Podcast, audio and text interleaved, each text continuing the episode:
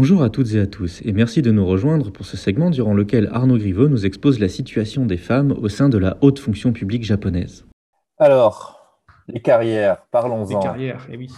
Plus spécifiquement, euh, parlons euh, de, si tu le veux bien, donc tu as, tu as euh, publié un, article dans, dans Japon Pluriel, qui, qui est donc mhm. le, l'acte du colloque de la Société française des études japonaises, euh, d'où nous sommes par ailleurs membres du, conseil. Euh, C'est ça. Euh, et donc, tu, tu, tu, tu, avais donc effectué une présentation qui est donc s'est transformée en article sur, mhm. sur le, la place des femmes dans l'administration japonaise. Mhm. Donc, on, va pas, on a déjà parlé, par le biais du mariage euh, ainsi que des droits LGBT, de la, de, mhm. plus ou moins de la place des femmes dans la société avec, euh, avec Aline Ninger euh, dans, dans, un podcast. allez écouter cela. allez l'écouter. Euh, si vous ne l'avez pas déjà fait. Bah euh, fait une introduction euh, parfaite.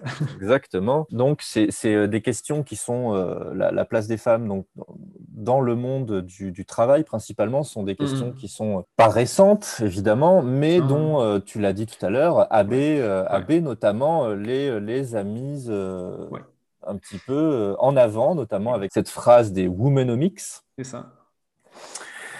Et euh, donc, tu t'es intéressé à la place des, femmes, plus spécifiquement au sein de la haute administration, qui, pour toi n'a pas été mise en avant comparée à la place de celle-ci euh, au sein du privé.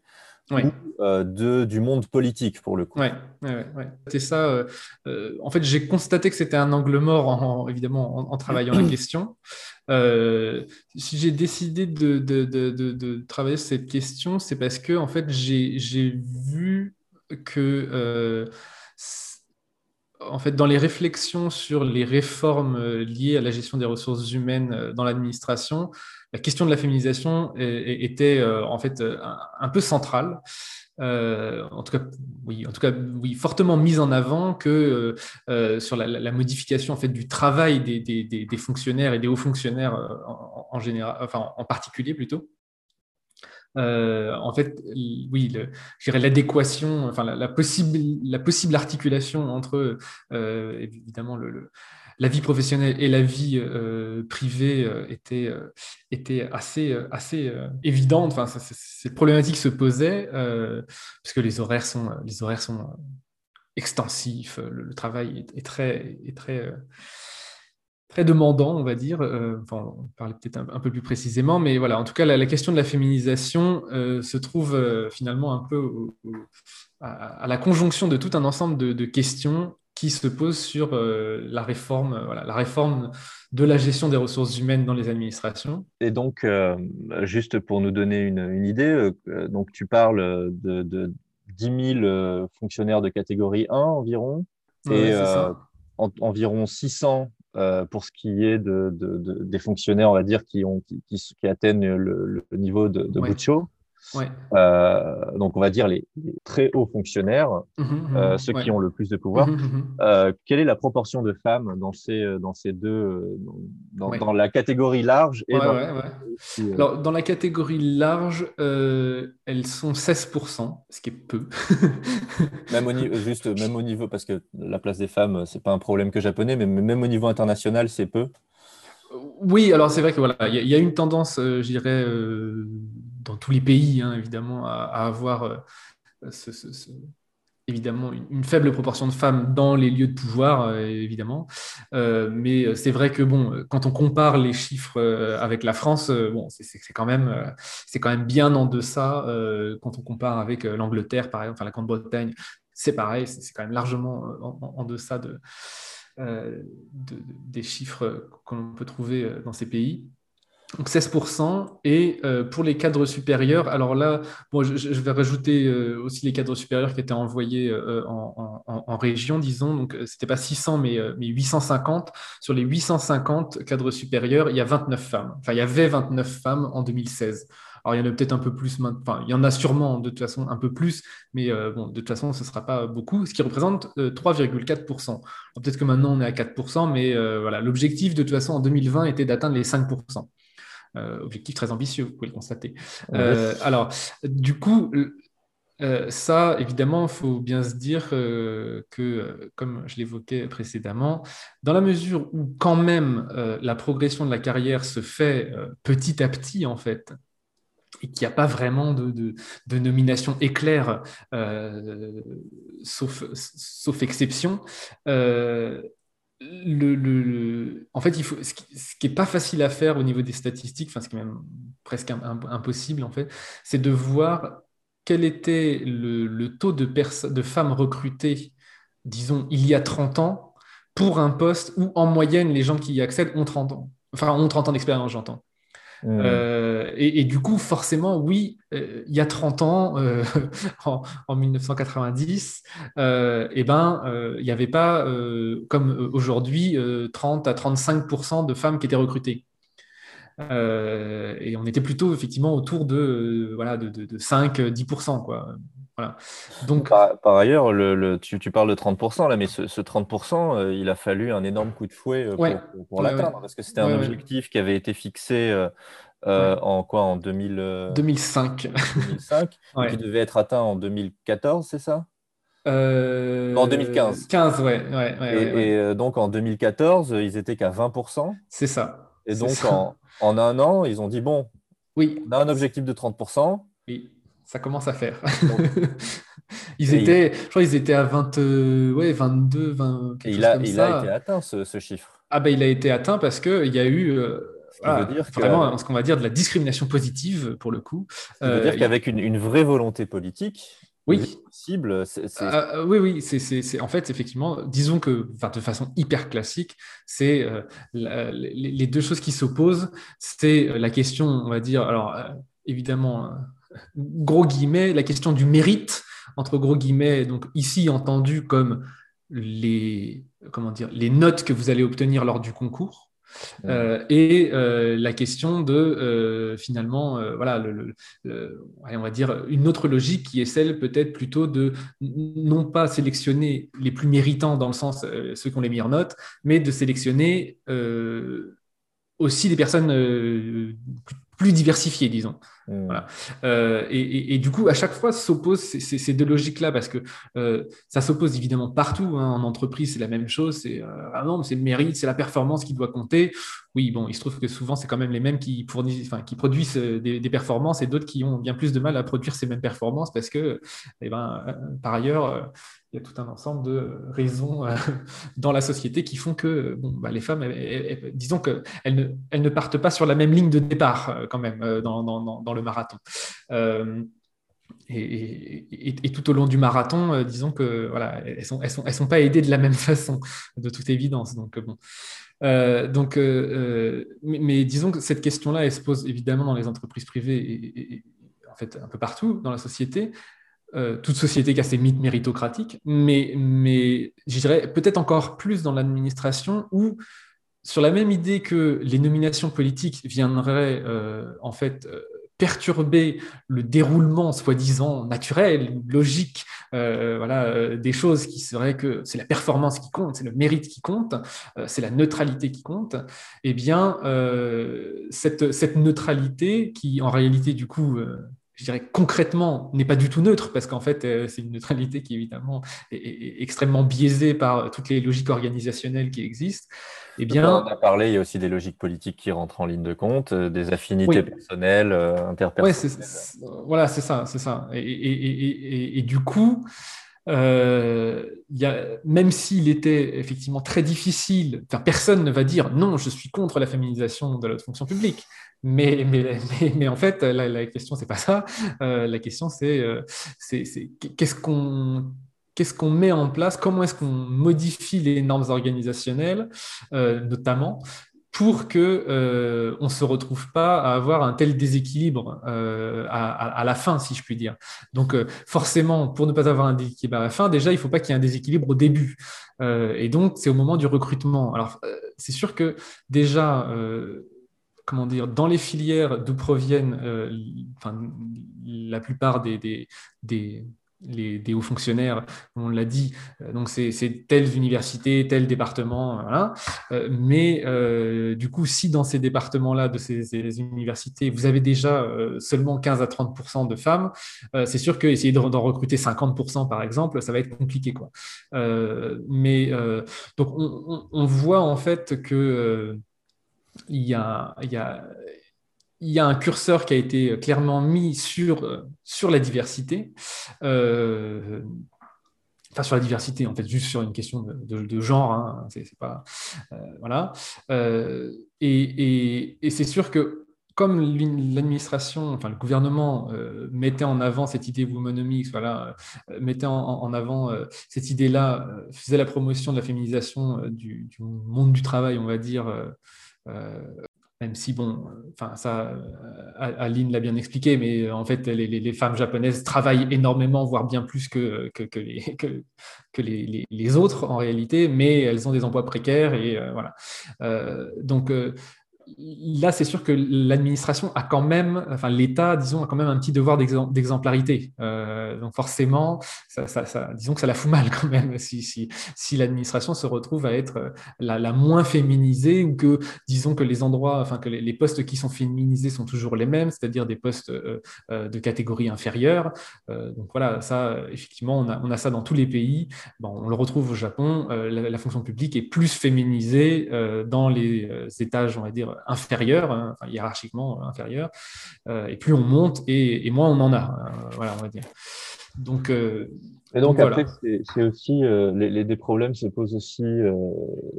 moi, je trouvais très intéressant le fait que il n'y avait pas vraiment d'intégration parce que tu, tu, on parle de, de tous les facteurs externes, sociaux, d'extraction sociale, ainsi de suite, du, mm-hmm. fait qu'il est demandé aux femmes euh, des, des, de s'occuper des enfants, par exemple. Je mm-hmm. pense, au fond, est le, est le cœur euh, du, problème, en tout cas, en, te, en, te, lisant.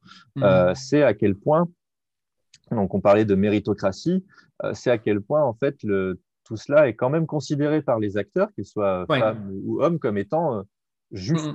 Ouais. Euh, et, mm. euh, et, donc, tu, tu, parles notamment des heures de travail euh, que mm, mm. nécessite le, la, haute fonction publique. donc, voilà, des journées qui sont de, 8, quoi, de 8h30 ou de 9h30 à 18h30, mais qui peuvent se terminer extrêmement tard dans la nuit. Ouais. Ça, ça se termine jamais à 18h30. voilà. et qui en fait rendent les choses extrêmement difficiles pour, pour les femmes. Oui, ouais, ouais. Bah, c'est effectivement, c'est pour ça en fait que finalement que pour faire en sorte que euh, donc recruter plus de femmes, je dirais en un sens c'est facile. Euh, passer à 30%, c'est, en un sens, c'est facile. Il faut, faut, demander au ministère et il n'y a, a, même pas forcément besoin d'avoir des quotas. Vous mettez, des, vous mettez euh, comment dire, des objectifs, une timeline et vous leur faites comprendre qu'il faut vraiment que ces objectifs soient, soient, soient, soient satisfaits. Le problème ensuite, c'est le problème de la rétention. Euh, à quel point est-ce qu'on va réussir à retenir les femmes euh, dans, euh, dans leur carrière suffisamment longtemps pour qu'elles puissent accéder à ces postes de cadre, à ces postes de cadre supérieur? Et euh, là, bah forcément, c'est là que se pose la question, euh, la question de, euh, je dirais, des, normes organisationnelles, des, normes. Alors, c'est pas vraiment une profession, mais on va dire professionnelle à défaut de mieux. Et, là, du coup, ça ne concerne évidemment plus que les femmes, mais tout le monde en fait, parce que du coup, forcément, il y a, comme dans les grandes, enfin, dans toutes les entreprises au, Japon, il y a voilà cette idée, on va dire, aller du, du sacrifice pour dire les choses simplement pour pour l'organisation euh, mais, c'est vrai que euh, dans la haute fonction publique, euh, il y, a vraiment... disons que ça sélectionne de toute façon des personnes extrêmement compétitives, quand même. Hein, les personnes qui ont réussi le, concours, ne sont pas arrivées là par hasard qui ont du coup des habitudes de travail euh, qui, qui semblent quand même assez inhumaines, euh, enfin ou surhumaines, selon la façon dont on le voit. Euh, c'est vrai que bon voilà, c'est enfin des, des, femmes, même des hommes, qui m'ont dit que par mois ils faisaient plus de plus de 100 heures sup. Certains, je crois que le maximum que j'ai entendu c'est 180 heures sup. Enfin, vous voyez, c'est. On est au-delà de ce qui est considéré comme étant du surmenage. Quoi. Ah oui, oui, oui. À 80%, on, est, on est dans le surmenage et, le danger de la mort par surmenage. Donc, vous imaginez bien que, que 180, c'est juste, enfin, c'est complètement inhumain. Enfin, je veux dire, 35 heures, 35 heures par mois, c'est 151 heures. vous imaginez ce que ça fait, quoi. C'est absolument délirant. donc, c'est des personnes qui vont travailler 15 heures, 15 heures par jour, qui vont dormir 3 heures, 4 heures, et, voilà. Alors, ils vont pas faire ça tout au long de leur carrière, bien entendu, mais ça va être selon, pendant, pendant des périodes bah, pas si courtes que ça en réalité. Hein. Euh, ils vont être soumis euh, voilà, à tout un tas de, tout un tas de, de, de deadlines, si on, si on veut, enfin, de dates limites. Euh, ça paraît assez en fait étonnant parce que du coup j'ai mené des entretiens, hein, une trentaine d'entretiens avec des, des, hauts fonctionnaires, et, et c'est étonnant parce que souvent ils, enfin comment dire, la question du corps et de la soutenabilité pour le corps euh, revient souvent. Alors en plus, double, la, la, question se double pour les femmes avec la question de la maternité. Euh, voilà, c'est quand même assez étonnant parce qu'au final, ils, ne sont que dans des bureaux, quoi. Hein, c'est, je veux dire, ils sont pas en train de porter des charges lourdes, ils sont pas. Mais c'est vrai que les dégâts, euh, les dégâts sur, sur sur la santé est, assez, enfin sont, sont, assez assez importants. Mais voilà, disons que ça fait partie des normes euh, qui sont donc en ce moment contestées, vous l'aurez compris, euh, mais euh, ben, même si elles sont contestées, il y a quand même cette idée que, bon, oui, alors il ne faut, il faut pas travailler pour travailler, il faut être efficace, hein, mais toujours est-il que les horaires sont extrêmement, extrêmement extensifs, qu'il y a un élément d'incertitude aussi, qui fait que virtuellement, en fait, on est quand même un peu corvéable à merci tout le temps, en fait, qu'on ne sait jamais vraiment si euh, en fait on va pas devoir euh, travailler jusqu'à 3 heures du matin parce que il se trouve qu'en ce moment euh, il y a un projet de loi au Parlement à la diète qui est un projet de loi qui est issu de notre bureau, de notre direction, voilà. et donc, donc voilà, donc les outils numériques ont permis un petit peu plus de souplesse, le télétravail a permis un peu plus de souplesse. Mais euh, il n'empêche que euh, c'est quand, même, quand même extrêmement exigeant. Et donc, tout ça replacé euh, dans la société japonaise, eh ben, ça fait que les femmes se retrouvent à être très largement désavantagées. donc ça, c'est sur le travail, on va dire, les quotidien. Sur la question des mobilités, par exemple, on, voit bien, comme je l'ai expliqué, voilà, la logique, hein, c'est pas, bête d'envoyer les gens euh, dans, différents endroits, de les envoyer à l'étranger. Souvent, d'ailleurs, ils sont, très demandeurs, ils veulent aller à l'étranger, ils veulent aller, je sais pas, on être euh, à l'ONU ou euh, voilà, à la délégation japonaise de l'UNESCO, enfin peu, peu importe. Sauf que, bon, c'est pareil, ça, ça, implique des choses, ça implique des choix de vie quand même. la plupart des hauts fonctionnaires hommes que j'ai rencontrés leurs femmes ne travaillent pas euh, et, et, au foyer, et, euh, donc bah forcément ça, ça, facilite quand même pas mal, pas mal la chose. Euh, pour les femmes, il y a bien plus de double carrière. Donc, euh, leur mari travaille. Euh, euh, alors, certains sont aussi dans la fonction publique, donc voilà, c'est très joyeux, vous imaginez. Et donc, bon, alors du coup, c'est sûr que si on, introduit des systèmes qui permettent des prises de congés, des congés maternité, des choses comme ça, alors congé maternité, c'est sûr, mais congé parental d'éducation, par exemple, eh ben, c'est sûr que cette flexibilité-là permet quand même euh, davantage aux femmes de rester dans la fonction publique. Donc finalement, il y a, assez euh, peu, par exemple, de femmes qui quittent euh, leur, poste après une naissance, contrairement à ce qui est le cas dans le privé. Donc ça qui est assez intéressant, c'est que bon, elles, en ont quand même bavé pour en arriver jusque-là. la maternité est quelque chose d'important pour un certain nombre d'entre elles, pas pour d'autres, euh, mais, euh, mais quand bien même c'est important pour certaines d'entre elles, leur profession euh, enfin, est, importante également pour elles, mais elles se retrouvent souvent en fait confrontées à, un moment, à un dilemme quoi, sur la question de la soutenabilité de la chose. Alors pour leur propre corps certes, mais pour en fait leur, leur, leur vie de famille. Et, et, et, du coup, les, les hommes, de leur côté, également aspirent aussi à, ces changements-là, mais euh, je dirais en un sens, c'est euh, les mots que je vais choisir vont pas être très très bons, mais c'est finalement plus facile, je dirais, on va dire culturellement, pour une femme, pour des hauts fonctionnaires, d'exiger ces changements-là que pour des hauts fonctionnaires hommes. Étant donné que la maternité est quand même quelque chose de, euh, oh, comment dire, euh, une valeur euh, relativement positive, je dirais, dans la société japonaise. Enfin, c'est le cas dans plein de sociétés, mais ce que je veux dire, c'est que les femmes peuvent plus opposer en fait à comment dire, à l'idée du sacrifice du fonctionnaire pour son ministère, on va dire, euh, l'autre valeur qui est euh, valorisée, enfin, la valeur valorisée, c'est pas terrible, euh, l'autre valeur qui est... on va dire le fait de sacrifier pour ses enfants aussi. Ben voilà, voilà, par exemple, oui, c'est ça, oui, c'est pas mal dit ça, effectivement. Elles, peuvent en fait opposer un sacrifice à l'autre. Mais est-ce que ça, est-ce qu'à un moment, ça va pas, ça les empêche, j'imagine, d'accéder aux positions les plus élevées? Et donc c'est ça, c'est ça, c'est que du coup, on, met des dispositifs qui leur permettent de rester. Oui, mais le truc, c'est que si on leur permet, si on permet par exemple aux, carrières d'être un peu plus flexibles, toujours est-il qu'elles vont quand même prendre en un sens du retard par rapport aux autres. Euh, alors bon, on peut se dire, un retard, à la limite, c'est pas, pas si grave. Hein, euh, pourquoi pas Si elles arrivent à, à, des positions 4 euh, ou 5 ans plus tard, est-ce que c'est si grave que ça? En tout cas, c'est bah, moins. J'imagine que ça l'est, dans le sens où c'est toujours une question euh, d'égalité, euh, mais qui est euh, principalement créée par la société plus généralement, dans le sens où on attend des femmes qu'elles s'occupent de leurs enfants, chose que l'on n'attend pas euh, nécessairement dans la même mesure de la part euh, de ouais, c'est ça. des hommes. C'est ça. Donc, euh, du coup, c'est sûr que, alors évidemment, du coup, il y a, y a, plein, a plein de mouvements hein, sur voilà, les ecumènes, donc pour faire en sorte que les, les, les, les hommes prennent aussi des congés paternité. voilà. Après, enfin voilà, tout...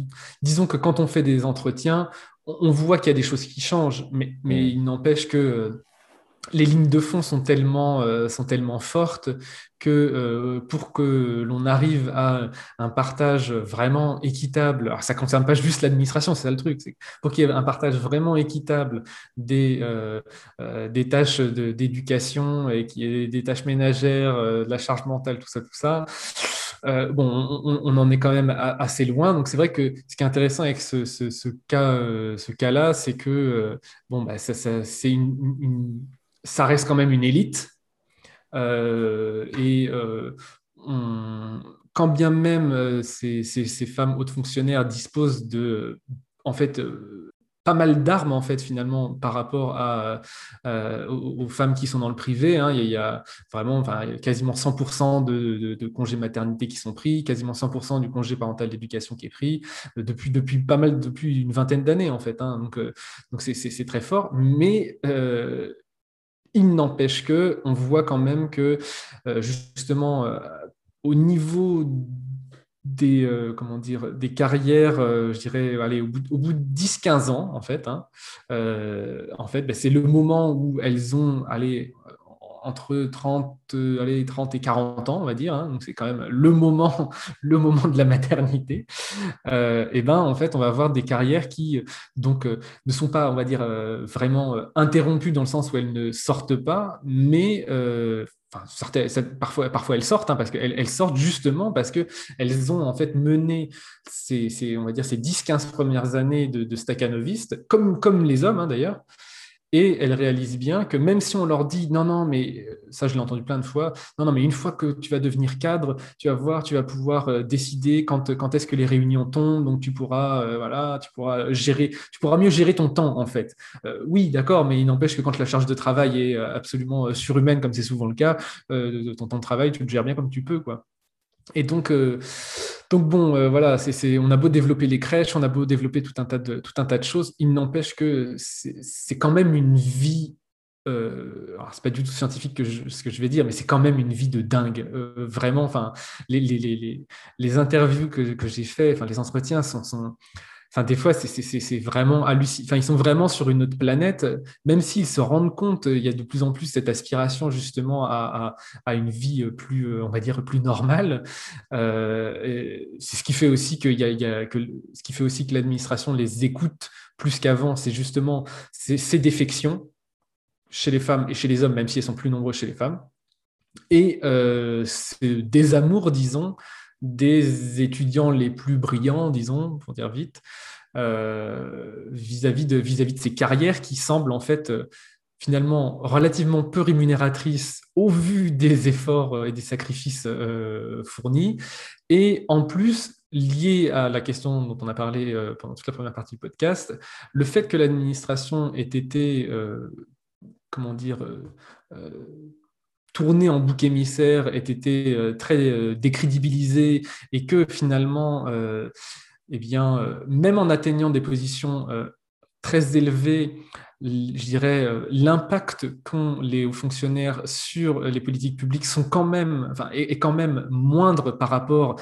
à euh, l'âge d'or dans les années 80-70, et eh bien du coup, euh, je dirais que le, sentiment d'accéder à une position, de faire tous ces sacrifices pour accéder à une position où enfin on va pouvoir changer les choses, on va pouvoir changer le monde, qui fait partie des motivations tout à fait classiques des personnes qui, osent se lancer dans ces carrières euh, très exigeantes, bah, en fait, quand ils se rendent compte qu'ils travaillent beaucoup, que euh, dans les tâches qu'ils font, euh, il y a quand même beaucoup de choses qui pourraient être évitées et les lourdeurs bureaucratiques, en fait, c'est eux qui en subissent, qui, les subissent le plus en réalité, un peu dans leur chair même. Du coup, ils se disent, moi, je n'ai pas fait tout ça pour, pour ça. c'est avec, je dirais, c'est pas, pas le néolibéralisme qui a fait ça, mais avec euh, enfin, c'est enraciné dans la société l'idée que au final, euh, on peut, euh, je dirais, participer au bien commun et à la société autrement qu'en étant dans le public, que finalement le service public, c'est pas uniquement le public qui s'en occupe, mais aussi le, privé. Bon, bah, forcément, c'est passé aussi par la délégation de service public, par, par toutes ces choses-là. En fait, toutes ces choses-là font que il y a beaucoup d'étudiants qui se disent bah, finalement, pour apporter vraiment quelque chose à mon pays, c'est souvent parce qu'il bon, faut se rappeler quand même qu'ils ont 20, 23 ans. Hein, euh, donc même s'ils sortent de Todaï, euh, il y, a quand même toujours un peu cette, espèce de naïveté euh, qu'on entend. On peut rester naïf jusqu'à assez tard. Oui, hein. ah oui, oui, oui, oui, Bah, disons, disons, disons que justement, ce mode de travail-là fait qu'il y a énormément de désillusions en fait, hmm. et que ces désillusions-là, autant les hommes l'ont, enfin les jeunes hommes du coup l'ont, autant les femmes l'ont encore plus parce qu'elles se retrouvent en plus à devoir intégrer euh, l'injonction contradictoire de sois une bonne mère. Mmh, et du coup, ça commence à être compliqué. Très bien. Eh bien, enfin, pas la situation évidemment. Pas très bien, mais, pour, le, pour, le, pour cette, cet entretien qui euh, touche à sa fin. Très bien. Et euh, donc, je te, bah, je te remercie peut-être avant de, de très rapidement, est-ce que euh, tu, tu, travailles sur quoi actuellement?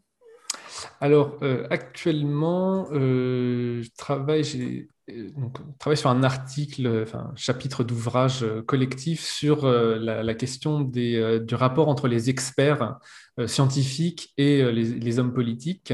Euh, donc, lors de, cette fameuse crise du Covid, de la Covid-19. et donc, voilà, c'est des thématiques, enfin, c'est une thématique, je dirais, nouvelle, mais pas complètement nouvelle, dans le sens où finalement, je pense que vous l'avez bien compris, il y a un peu le même, la même tension finalement qui existe au niveau des relations entre des experts scientifiques et euh, des, hommes politiques euh, qu'il y a donc euh, entre hmm. des hauts fonctionnaires également experts de leur domaine et, des hommes politiques. Entendu, eh bien, nous, nous aurons beaucoup d'intérêt à lire tout ça quand ce sera publié d'ici quand Très bonne question. je pense que ce sera l'année prochaine, enfin début, début de l'année prochaine, ou plutôt mi-2022. C'était un peu le. le...